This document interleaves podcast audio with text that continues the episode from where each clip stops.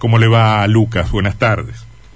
¿Qué tal? Buenas tardes, ¿cómo les va? Gracias, gracias por, por atendernos, le mandamos un, un, abrazo, imagino cómo, cómo estará procesando desde la semana pasada hasta ahora toda la, toda la información, ¿no? Sí, la verdad que sí, eh, como vos decís, han sido días dificilísimos y, y no habituales para mí como para toda mi familia y los amigos de mi hermano, ¿no? eh, imagino que mm, que los afectos y las amistades y este y, creo que una naciente demanda de justicia puede servir como como algo de consuelo dentro de esta situación tan dolorosa, ¿no? Sí, sí, ni como he dicho por ahí, sobre todo después de que apareció el cuerpo de mi hermano, ¿no? Eh, nada va a volver a ser como antes, nada va a cambiar eh, lo que pasó, digamos, ya mi hermano no está y y no no, no me lo van a devolver pero pero por ahí un, eh, que se encuentran los responsables y que paguen por lo que hicieron eh, suma una cuota o una pizca de, de, alivio a tanto dolor, ¿no? ¿Qué sensaciones tiene Lucas respecto de cómo marcha la investigación?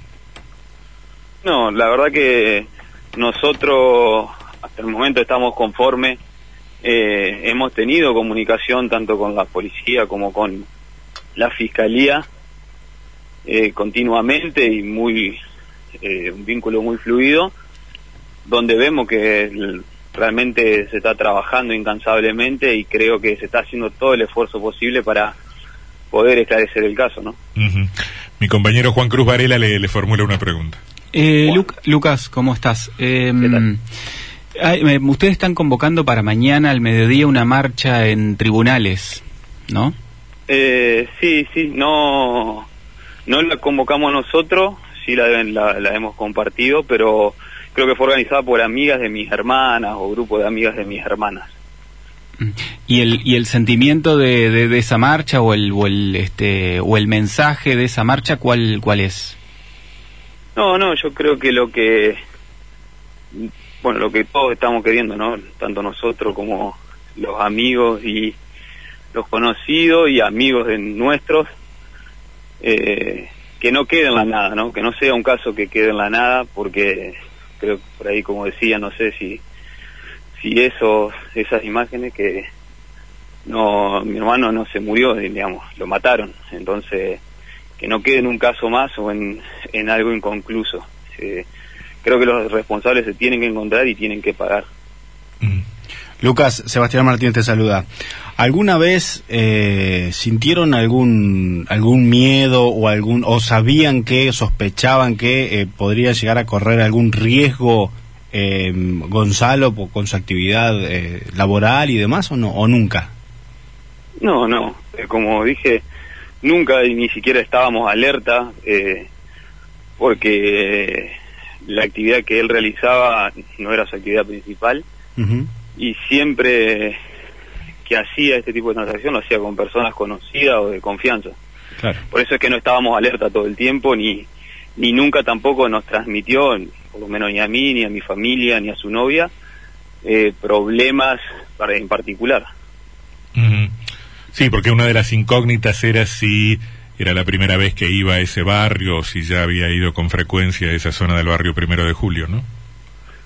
Sí, por eso nosotros eh, no tenemos relación ni de la familia, ni de su círculo de amigos, ni de mi círculo de amigos, de gente que vive en esa, en, esa, en esa zona de la ciudad, ¿no? Eh, es una zona que nosotros no frecuentamos ni como familia, ni él como con su grupo de amigos, pero... Claro por eso es que también nos sorprende dónde aparece el auto.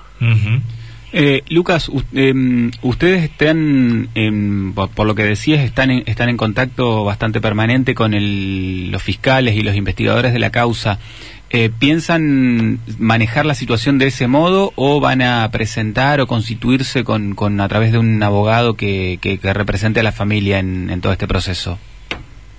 Mira, eh, hasta el momento estamos conformes y estamos satisfechos, si se quiere de alguna manera, eh, con el trabajo que están realizando. Vemos que están trabajando, como te repito, incansablemente, las 24 horas. Eh, pero bueno, tampoco lo descartamos, sabemos que es un derecho que tenemos y una posibilidad que ya nos han dicho. pero por el momento no la hemos tomado también, es bastante reciente y dentro del shock y, y todo eh, no lo hemos definido, pero por lo pronto no te diría que no. ¿Se les ha acercado a alguien eh, transmitiéndole información que pudiera ser de interés para la causa? A ustedes como familia, digo. No, sí, de todo. De todo. cosas de interés o cosas que me interesan, yo, así como lo recibo, lo, envío a la policía claro. o al fiscal mm. para que ellos realicen el filtrado de la información o lo que les sirva o no les sirva. Eh, yo, así como lo recibo, lo reenvío. Claro, claro. Eh. Me imagino que, mm, que debe ser una situación complicada porque siempre empiezan a aparecer versiones, información que uno no sabe de dónde, de dónde aparece y se presta mucho para el morbo una situación de este tipo. Sí, bueno, pero nos mantenemos al margen de todo eso, por suerte. Nadie de mi familia, por lo menos, se pone a, a leer y está preocupada por lo que se dice. Nosotros sabemos bien lo que era mi hermano y creo que se demostró que era muy querido. Em, eh, Lucas, le mandamos un, un saludo. Gracias por, por, por, habernos atendido y ojalá que, que, haya justicia para, para desentrañar este crimen. Muchas gracias. ¿eh? Bueno, muchas gracias a ustedes y muchas gracias por la difusión, el respeto y, y bueno, ojalá y pronto se haga justicia y se encuentren los responsables de todo esto. Un saludo.